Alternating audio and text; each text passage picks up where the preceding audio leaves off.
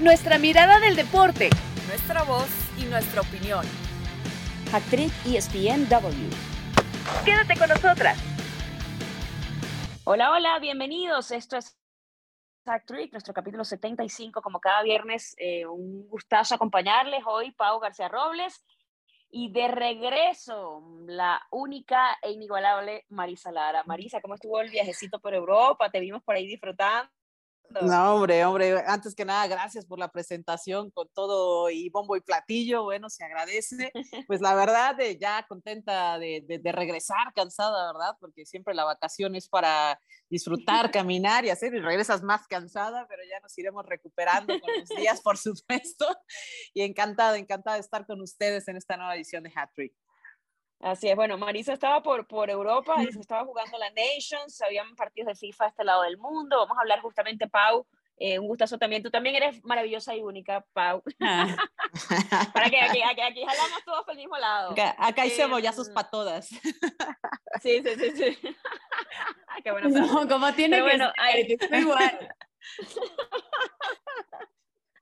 Pero bueno, una manera de comenzar el programa, porque hay que hablar del el programa. ¿Se, dice programa el podcast? ¿Es válido el término? No sé. Sí, sí, ¿verdad? Sí. Okay, okay. Pero bueno, hay, que hablar, hay que hablar de las fechas FIFA y lo que nos ha dejado las selecciones. Pau, ¿cuál, te ha gustado a ti hasta ahora, por ejemplo? Eh, de, de, de, lo que ha pasado, por ejemplo, en, vamos a centrarnos por, por área, en la Comebol, por ejemplo. ¿Cuál es tu selección hasta ahora que dices, creo que esta se ha mantenido, esta me gusta, esta, esta me, me, da como la sensación de que puede hacer cosas en el Mundial. Uy, a ver, empezamos entonces con Conmebol. A ver, creo que mm, sí, definitivamente eh, hay, eh, ¿cómo decirlo? Selecciones que se están guardando para lo que viene, por supuesto, en el Mundial. Ya estamos a nada. Sí creo que una Argentina y una Brasil que están imparables para mí son las grandes, grandes favoritas, más allá que solo de Conmebol, sino también para todo lo que viene del Mundial. Argentina, aunque Messi no está en su mejor momento, algo pasa que cuando está con, con la albiceleste como que se levanta y le sale todo muy bien. Y por el otro lado está un Brasil que bueno, tú ves el, roster, el roster y ves todos los jugadores que tienen y bueno, son imparables y luego ves quienes están en la banca y dices, ¿Cómo? O sea, eso podría ser el primer equipo de cualquier otro país. Entonces, creo que esas serían mis dos grandes favoritas y también creo que lo demostraron. Sí, ¿no? y además Argentina, lo mencionabas, 35 partidos en este momento, una racha invicta, y yo creo que les, les sirvió mucho para mí ganar la Copa América, porque obviamente, primero, te quitas la presión de lo que yo llamaba la generación perdida, ¿no? De, una generación que tiene mucho talento, que tiene muchos nombres, que tiene a Lionel Messi y que la verdad se había quedado muy cerca, pero como siempre digo, el casi no sirve ni en la vida ni en el fútbol. Y, y al final no había ganado nada, ¿no? Más allá de aquel sub-20, etcétera, que eso ya es como, como agua debajo del puente, ¿no?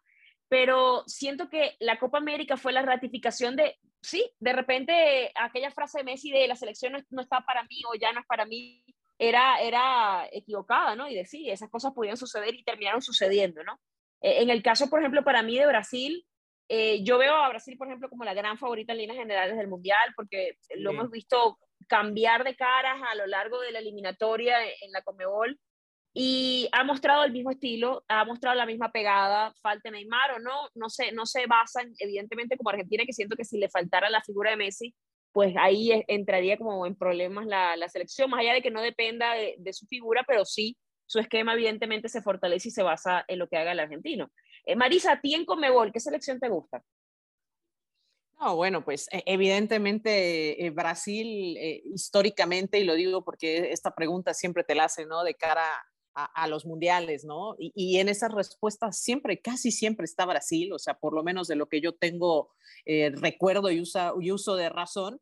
Por supuesto que, que viene con una gran generación en la selección brasileña que se encontró, que encontró buena solidez eh, con Richardson, con Rafinha, el mismo Neymar que, que, ha conectado, bueno, el Vinicius que viene haciendo, por supuesto, bien las cosas, Pedro, Anthony, tiene un gran eh, poder ofensivo la selección brasileña eh, Rodrigo también por ahí, y, bueno, también que, que, no solo es el ataque, sino que también logran recuperar el balón, que logran defender bien con Casemiro, con Fred, con, con Tiago. O sea, es una selección, me parece, bastante completa y que es esta selección que está marcada, sí, por una calidad individual de sus elementos con tantísimo talento, pero que, que eso no las separa, sino que al contrario, que han logrado conjuntar, a pesar de que son grandes individualidades, que hay buenos egos también metidos por ahí, han logrado formar un gran equipo. Y creo que esa es la fortaleza del equipo brasileño, que cuando lo tiene y lo necesita, pum, saca unos latigazos individuales y puede eh, resolver partidos que no ha estado en, esa, en esa necesidad porque, bueno, pues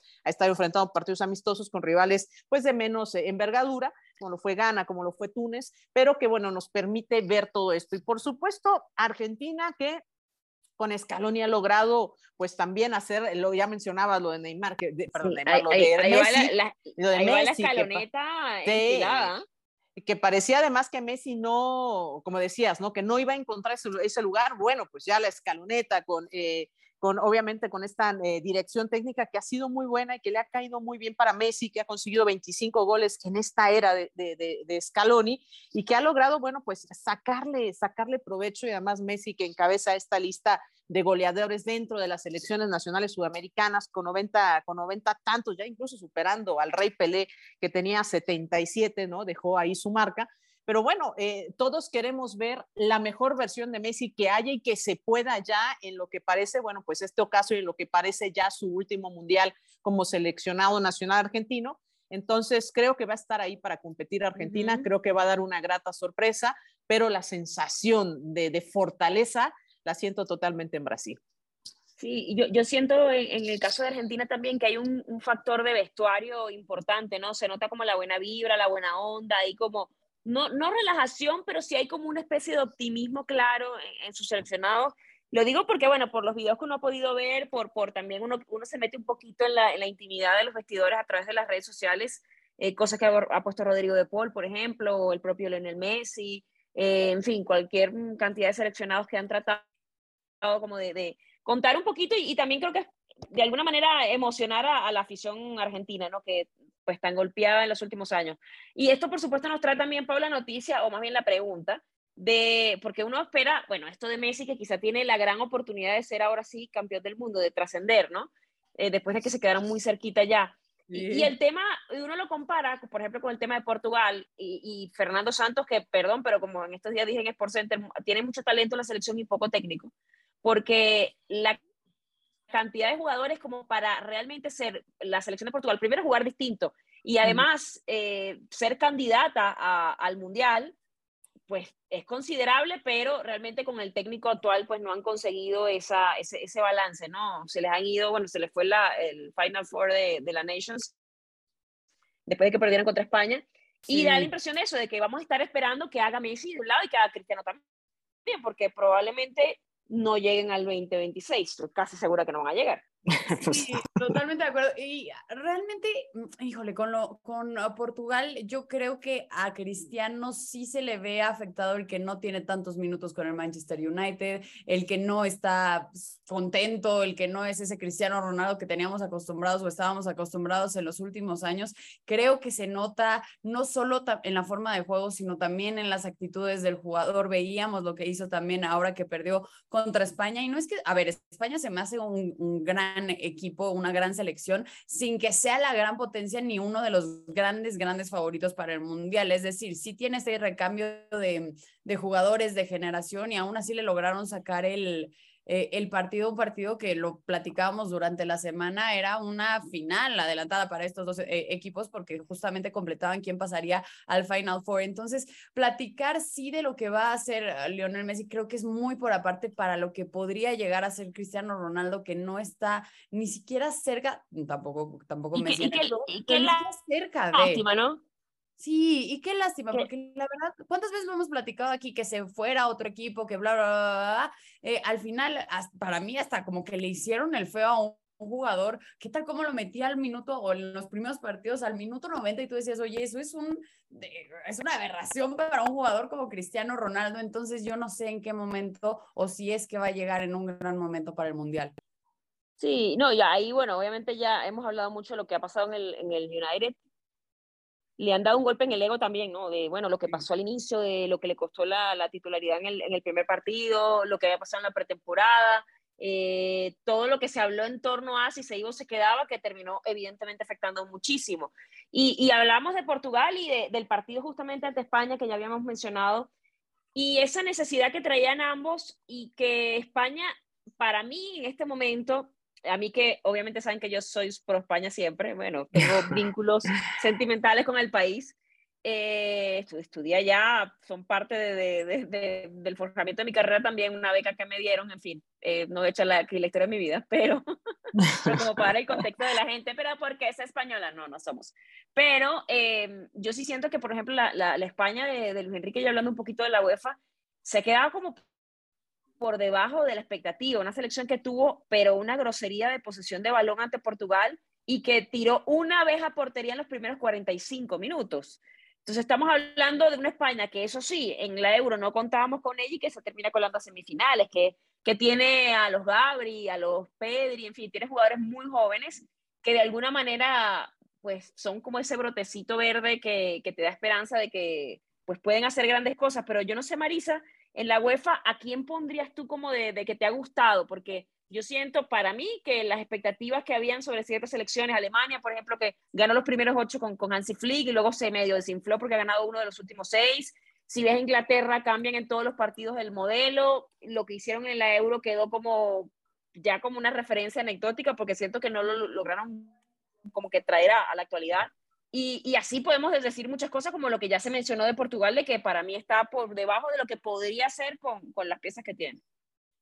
Sí, sin duda, ¿no? Eh, sin duda se van acomodando las cosas, ¿no? El mismo Francia que parecía que estaba dentro de eh, pues estos favoritos pareciera que ya no tiene tampoco pues esa fuerza, ¿no? Como para refrendar el eh, campeonato del mundo. La, misma España, estoy de acuerdo contigo, es otra de las selecciones, no sé de repente si es por eh, la liga que, que, tenemos incluso, ¿no? Como, como nación directamente con, con España, ¿no? Que tenemos esta inclinación también hacia que los ibéricos puedan tener una buena participación eh, eh, creo que van a estar ahí también, por supuesto coincido con ustedes en el sentido de que van a estar, de que van a estar peleando, pero sí eh, que, que, no sabes si va a tener ese, ese jalón final hacia las instancias de pelear, por supuesto, el campeonato del mundo. Ya mencionabas este partido pasado ante Portugal, sí, una barbaridad, 68% de, de, de, posesión, un tan solo un gol cuando doblaste las oportunidades ante tu rival bueno, sí es algo, algo que pensar, ¿no? Para tener eh, pues mayor, eh,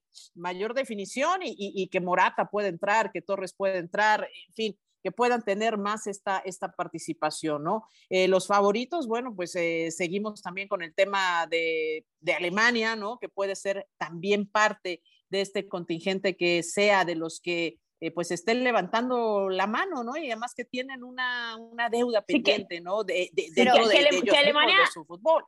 Marisa, que Alemania quizá no viene tan bien, pero es de esas selecciones que, más, allá del desgaste que yo siempre digo que venía en, la selección de lo que les pasó en Rusia, es que Alemania primero siempre pasa de fase de grupo históricamente, siempre lo hace. Y de alguna manera uno tiene que meter a los alemanes por, por, por el tema de la fuerza que traen, por la garra, por, porque siempre son como que tienen una actitud de participación realmente notable, ¿no? En, cuanto a la mentalidad.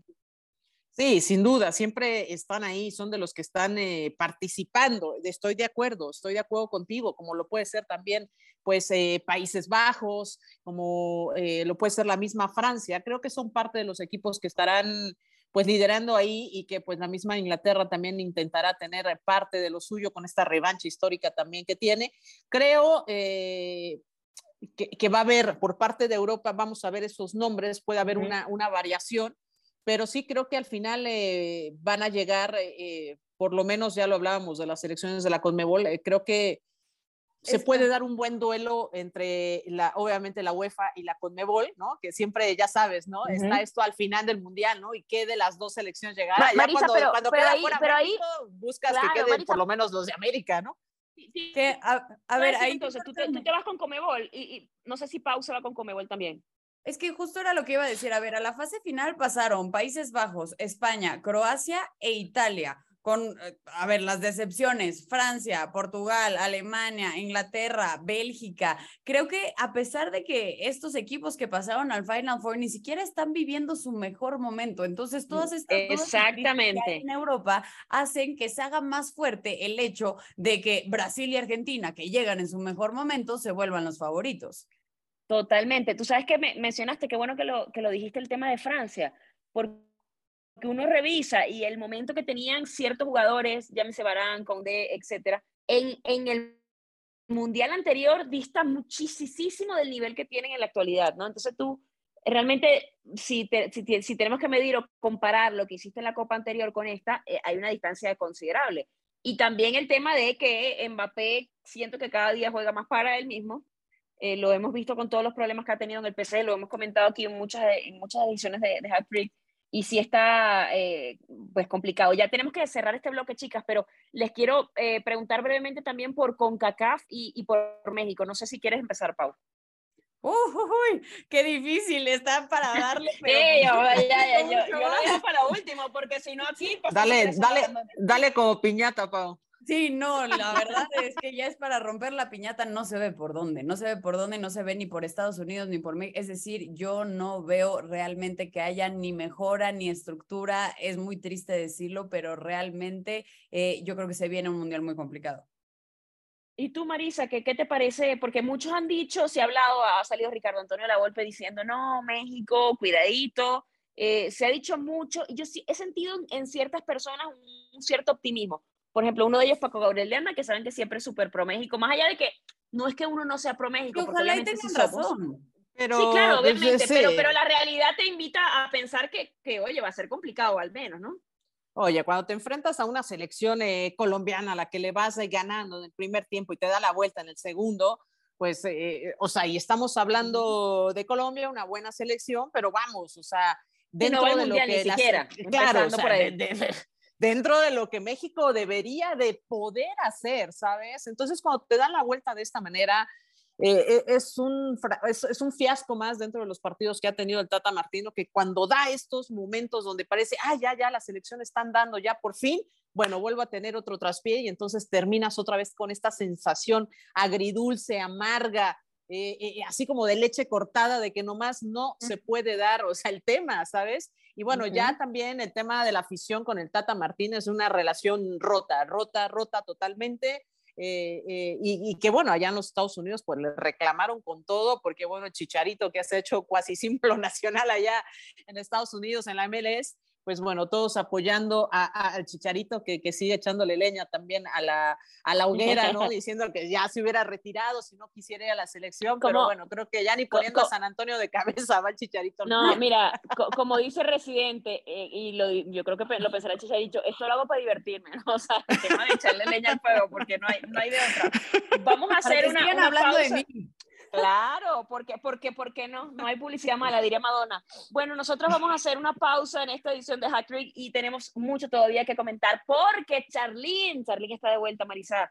Eh, tiene mucho por platicarnos de eso. Ya regresamos con ello. Actriz ESPNW. Seguimos con esta parte, eh, la segunda de esta edición de Hat Trick, platicando un poquito de lo que vendrá a continuación. Ayer escuchamos a algunos seleccionados, bueno, más bien seleccionados, no, algunos eh, representantes del Club del América hablando de que, bueno, que para ellos eh, no se comentaba tanto quizá el tema de ser líderes, que quieren terminar de la mejor manera y pensar evidentemente en, en la otra parte. Eh, me imagino que en algún momento, en algún punto y en algún lugar del mundo está Santi Solari riéndose del tema del liderato, ¿no? Pero bueno, ese es otro tema. Eh, Pau, eh, ¿importa, ¿importa a un equipo como, como el América, por ejemplo, que sea el líder o, o es irrelevante porque a partir de la liguilla es cuenta desde cero? Eh, a ver, claro que importa, creo que por el orgullo, por etcétera, etcétera, etcétera, pero al final, mientras queden dentro de los cuatro primeros, como lo ha venido haciendo desde que se instaló esta modalidad del América, ya está del otro lado. ¿Qué tiene que hacer el América? Para mí es mandarle todo a Henry Martin para ver si llega a ser el líder de goleo, porque al final es esto. Obviamente siempre te va a eh, importar cerrar en el Estadio Azteca y creo que eso es algo que le sirve mucho eh, al América, pero de ahí si queda primero primero, segundo, es decir, obviamente lo van a hacer y con esta gran racha que traen, la verdad es que yo creo que lo van a acabar haciendo, pero que se estén matando y que solo estén pensando de si no quedamos en primero va a ser un fracaso, por supuesto que no, van a quedar dentro de los primeros cuatro y lo que, venía, y lo que dije, lo vienen haciendo desde que se instaló esta, esta forma de pasar a la liguilla, la verdad es que el América, y vaya que a algunos nos duele decirlo, pero juega muy bien y tiene con qué. Pau es sincera ante todo, porque bueno, ya vamos a hablar de la situación de Pumas, del malentendido, del comunicado, del yo dije y tú dijiste esto, bueno, ya vamos a mencionar eso, Marisa. Hay que hablar también de, de Chivas, de Cruz Azul, porque bueno, al final de panzazo terminan haciendo las cosas, pero, pero da para más por, por esa, esa cuenta desde cero que, en que puede pasar cualquier cosa o es como ser demasiado optimista. Y bueno, el tema de, de las Chivas es... Eh...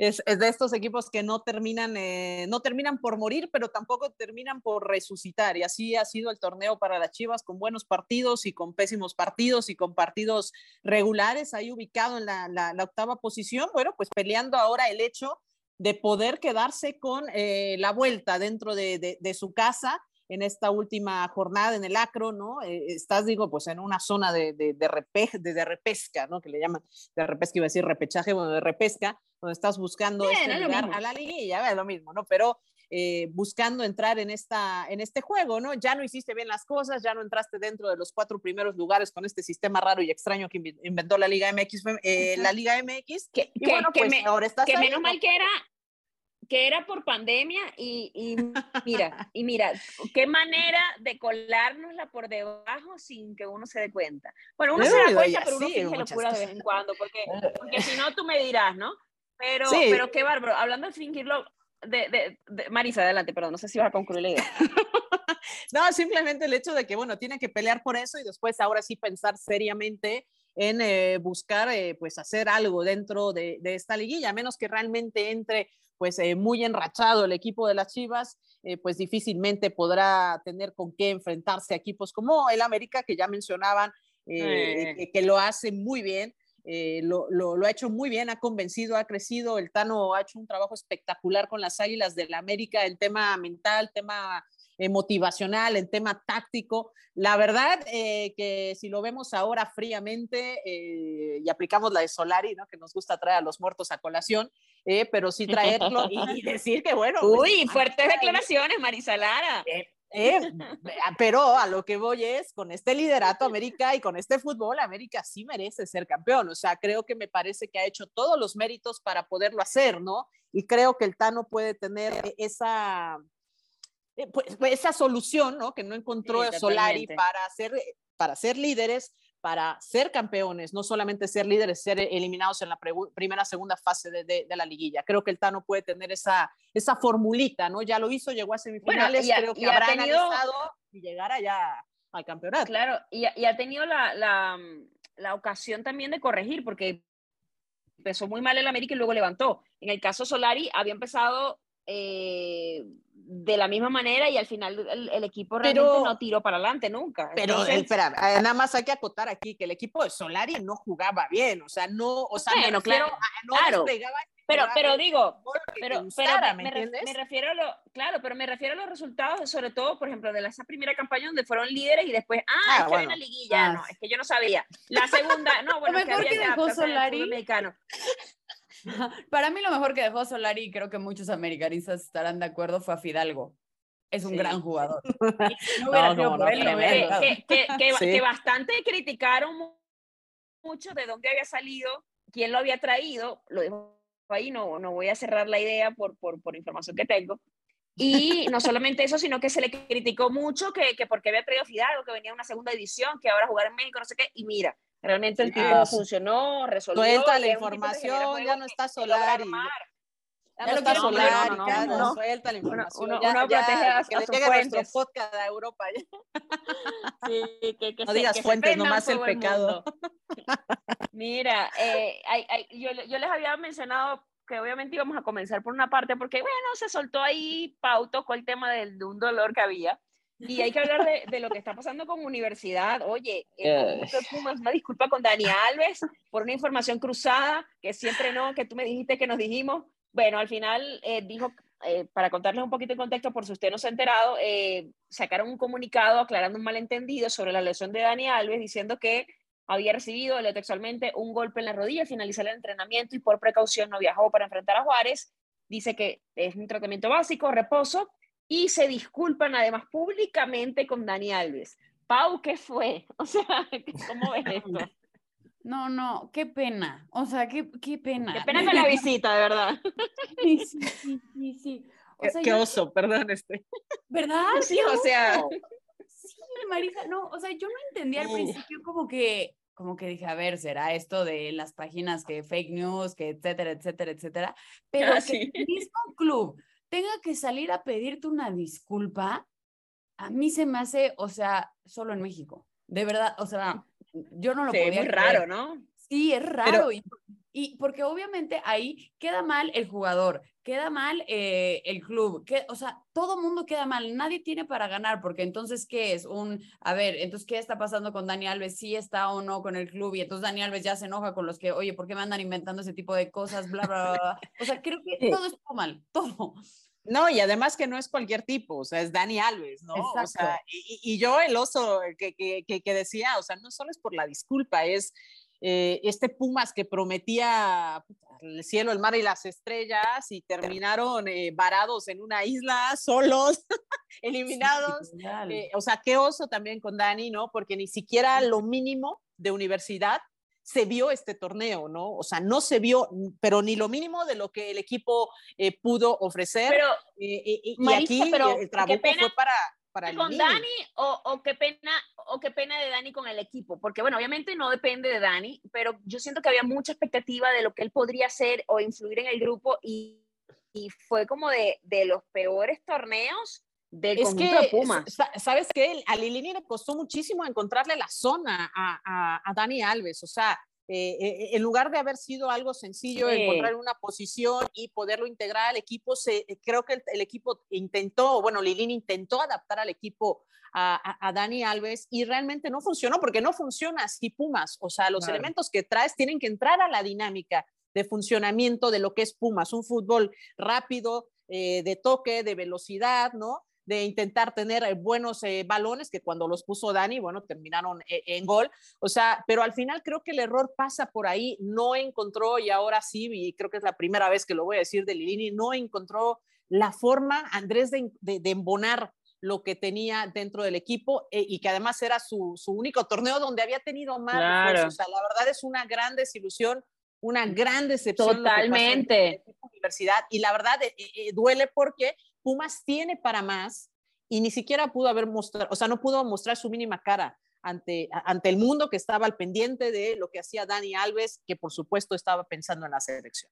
No, y además lo que menciona es importante porque, y, y Pau se acordará, Pau, ¿te acuerdas que mencionamos el tema de, de que eh, eh, Pumas no era un equipo que uno menciona normalmente en, en el tema de los fichajes, que nos sorprendió mucho que llegara justamente Alves al equipo, y, y era como esa expectativa de, oye, si ahora trajeron estas piezas, y vamos a estar claros, Lilini con lo poco que tuvo, pues a mí me parece que lo hizo muy bien en su momento, y que eso que quizá creció la apuesta de que va a ser el conjunto de universidad. Y creo que eso fue lo que más decepcionó a los fans, de que ahora parecía que sí y resulta que peor que nunca. Exacto, no- o sea, cuando no lo tienes, lo puedes hacer porque ahora que sí lo tenías, no llegaste pero ni cerca. Y me acuerdo perfecto como tú decías, Caro, es que no se puede pedir menos de lo que ya hiciste. Entonces, al totalmente. final estaba siendo un- una decepción en todos los sentidos y entiendo también lo que dices, Marisa, de que Lilini intentó jugar hacia Dani Alves y esto no funciona así. A ver, Dani Alves... eh, no me acuerdo en qué jornada llegó, pero ni siquiera tuvo eh, pretemporada, no tuvo adaptación eh, al equipo. Él decía, a ver, yo no pedí ningún trato especial, pero me acuerdo también perfecto que en el primer partido que pudo, en el primer partido que estuvo los 90 minutos, esto también no funciona así, no solo por el también pobre jugador que venía de no hacer nada, de, a ver, la altura de México, en CEU, etcétera, etcétera, creo que... ah, Ninguna de las piezas se le acabaron embonando. Sí, Lilini ha hecho muchas cosas por, por Pumas. Yo no sé si ya sea el momento de decirle adiós o no, pero sí definitivamente Y, esta temporada fue una decepción. y no se nos olvide nada más el tema también de la presión eh, mediática y la presión interna también, que eh, debe haber habido para eh, Lilini, ¿no? De poner a Dani Alves, ¿no? Ya que lo anunciaste sí, con, toda un patrocinante atrás. Claro, la presión para meterlo, ¿no? Y encontrar el modo de, digo, estas cosas pues obviamente no se dicen abiertamente, pero había una presión detrás de, de, Andrés Lilini para que jugara Dani Alves. Por eso aquellos comentarios de, o esos eh, momentos de no entendías por qué jugaba 90 minutos, como bien dices, Pau, cuando Dani ya de 39 años, obviamente ya con, no con el ritmo que, que, quisiera, bueno, pues teniendo estos minutos en una altura que no daba, ¿no? Que no daba, pero la presión de que jugara. Al final el experimento no funciona como, como tuvo que haber sido. Y, pongo, me pudo haber agradado o no de repente Luis García, el español que vino a jugar con los Pumas, que terminó rompiendo el vestidor, pero que el señor entrenaba al parejo de los jugadores, que eh, buscaba, digamos, eh, estar y que el equipo no se adaptó a él, sino que él tuvo que adaptarse al equipo. Al final hubo un rompimiento, pero así debe de ser, o por lo menos esa es la estructura, que quien llegue se tiene que adaptar a lo que hay dentro del club universidad. Por eso decía que este experimento termina explotando y no funcionando y costando, bueno, pues ya ni siquiera el repechaje, o sea, terminas e, eliminado ahí con el campeón, con, con Querétaro, y, pues al final la mala cara que, queda es terrible del equipo de Pumas. Oye, brevemente, chicas, porque eh, quiero que Marisa nos comente un poquito, y, también Pau, obviamente, pero la impresión del tema del regreso de Charlín, ya lo vamos a hablar. Eh, Pau, ¿se queda Lilini? ¿Se queda Alves? Eh, yo creería que por el momento sí que les van a dar una oportunidad de que se adapten con una pretemporada, con un trabajo en conjunto. Ya tuvieron ahora sí que el derecho de piso de poderse adaptar o no fue terrible, así que yo creo que sí les podrían dar un inicio en esta en el próximo torneo, pero tan solo empieza y va mal y adiós. Por Marisa, ¿cuál es tu, tu, versión de, de, ambos, de tanto de Lili como de Alves? Eh, yo no sé si Dani Alves vaya a aguantar otro torneo, honestamente. Eh, sabemos que, eh, que, bueno, el compromiso me parece quedó por un año, pero eh, sí sería una buena oportunidad de darle espacio para que pudieran conjuntar. A mí me gustaría que mantuvieran a Lilini, creo que no es totalmente su responsabilidad en toda esta situación y que pudieran hacer las cosas bien. No sé si, si, si, si Dani vaya a aguantar. Ojalá sí se den la, la, oportunidad de poder encontrarle el modo a esto total. Digo, pues ya están eliminados, lo que queda es tiempo por delante para poder trabajar, pero insisto, no sé si Dani vaya, vaya a querer continuar con el equipo de los Pumas. Así es, yo espero que los dos se queden. Dani que cumpla con su contrato porque siento que sería de alguna manera, no sé si, si un capítulo como inconcluso, que apenas con lo que mostró un tipo tan talentoso, pues no quiera de repente eso, hacer pretemporada, adaptarse un poco más y, y tratar de tener esa revancha personal de hacer mejor las cosas con universidad y en el caso de Lilini, yo no estoy segura de que lo vayan a sacar tampoco. Vamos a ver porque tendrán que ir al mercado, ver quién está disponible, etcétera. Eh, yo, lo, yo lo he visto él muy desgastado y como muy, eh, su, su, lenguaje corporal, como muy, no de pesimismo, sino como de abatimiento. cansado. Eh, ¿no? Sí, de cansancio, exacto. Cansado, de abatimiento en, en, en, en, las conferencias. Entonces yo no estoy segura si, si eso va a, a, funcionar. Pero bueno, Marisa, Marisa Lara, lo habíamos mencionado, está de regreso Charlín Corral eh, el técnico Pablo, Pablo López, me corrígeme si me equivoco con el apellido, por favor. Pedro, Pedro López. Pedro, Pedro, López. Eh, ha, llamado a, a Charlín en esta nueva, en esta nueva era, en esta nueva, no, Pablo López, Pablo López, sí está bien. Em, en esta nueva era, eh, ¿cuál es tu percepción? ¿Qué ha pasado? ¿Qué sucedió? ¿Qué, crees que haya pasado ahí? bueno, eh, a lo mejor es Pedro Pablo, porque bueno, yo lo conozco como Pedro López, eh, el entrenador de, la selección nacional. Pero eh, bueno, lo que hay que destacar en todo esto es que se van notando de a poco los cambios, ¿no? Recordemos que todo esto viene después de que truena la, la, la bomba, ¿no?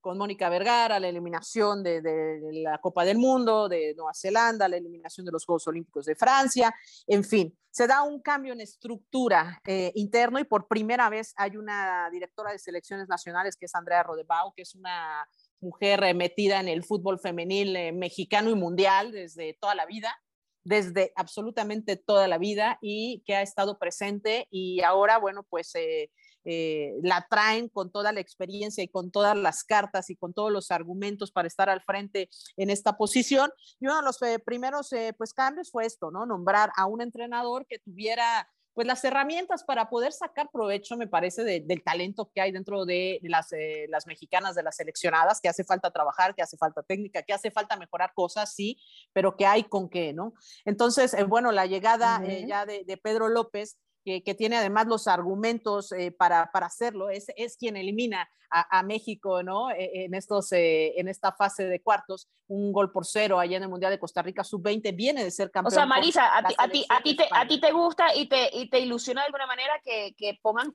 correcto a Pedro López Muñoz al mando de selección mexicana.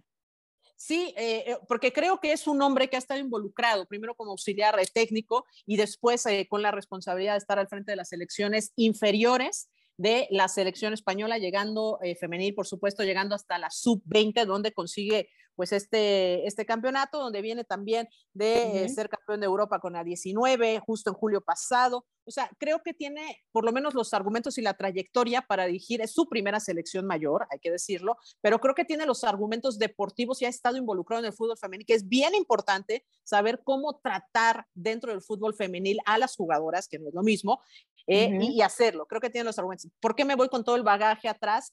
porque parece ser que con este nuevo proceso estamos limpiando cosas y está recibiendo Charlín Corral su oportunidad, una, una selección. La que se, le, que se le debió dar, Marisa, el, lugar que se le debió dar. Pero desde hace mucho. Obviamente en este, en este podcast, pero es que es, es, increíble que uno hable de estas cosas. Yo no entiendo de verdad.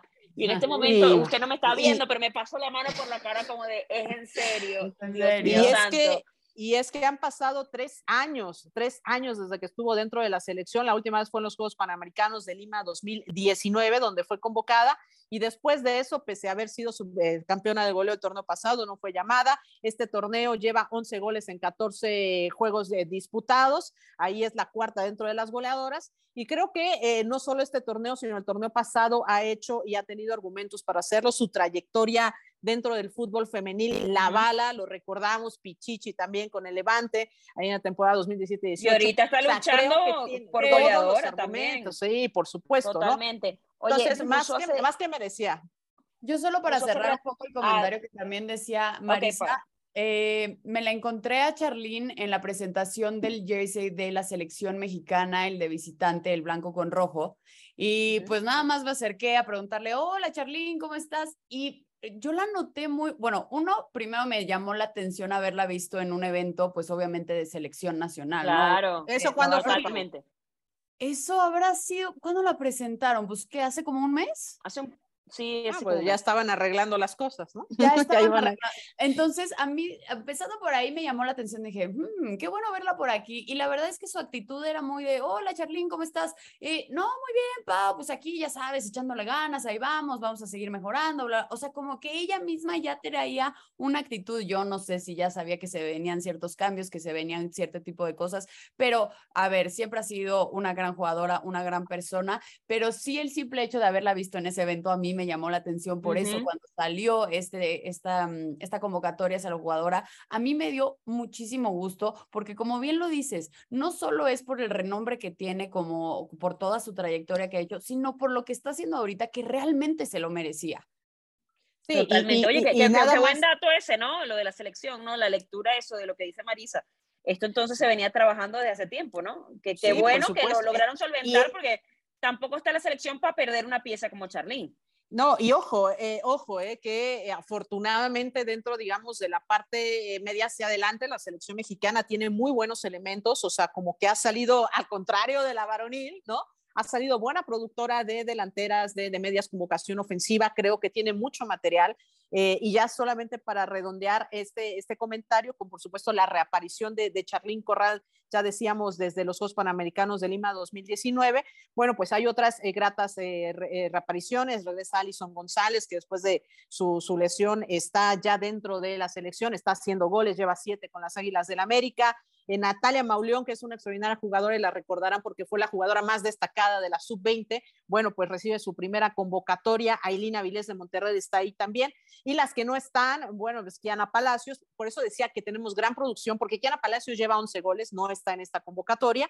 Este, no está Cristina Buchenroth de Monterrey, que lleva 13 goles, eh, está ahí también como dentro de las eh, lideresas. Y también Katy Martínez, que bueno, sabemos no ha tenido un buen torneo, sale de la lista de la selección porque no lleva anotaciones, no está pasando un buen momento Katy Martínez, pero bueno, son parte de los movimientos que hay y que eh, con esto pues tendrá su debut de Pedro López, eh, pues ya contra Chile este 10 de octubre, justo ahí en las canchas de las Águilas del América, y que eh, pues bueno, podrá empezar a ver el material, hay tiempo, hay tiempo hasta el próximo Mundial, ¿no? Así es. Bueno, ya para despedir, de hecho, el propio Pedro López puso en su cuenta de Twitter hace rato, camino a Monterrey para ver Tigres, rayadas para la fecha 15, así que Eso, a trabajar, a trabajar. Trabajando enseguida en lo que va a ser su primera concentración también próxima con selección mexicana. Señoras, señores, señoritas, señoritos, jovenazos, hemos llegado al final de, de, esta edición, si todos y todes, hemos llegado al final de esta edición de Hack Trick. Gracias por habernos acompañado. Pau, Marisa y Caro, hasta la próxima semana. Chao, chao. Bye. Bye. Nuestra mirada del deporte, nuestra voz y nuestra opinión. Esto fue Hack Trick ESPN W.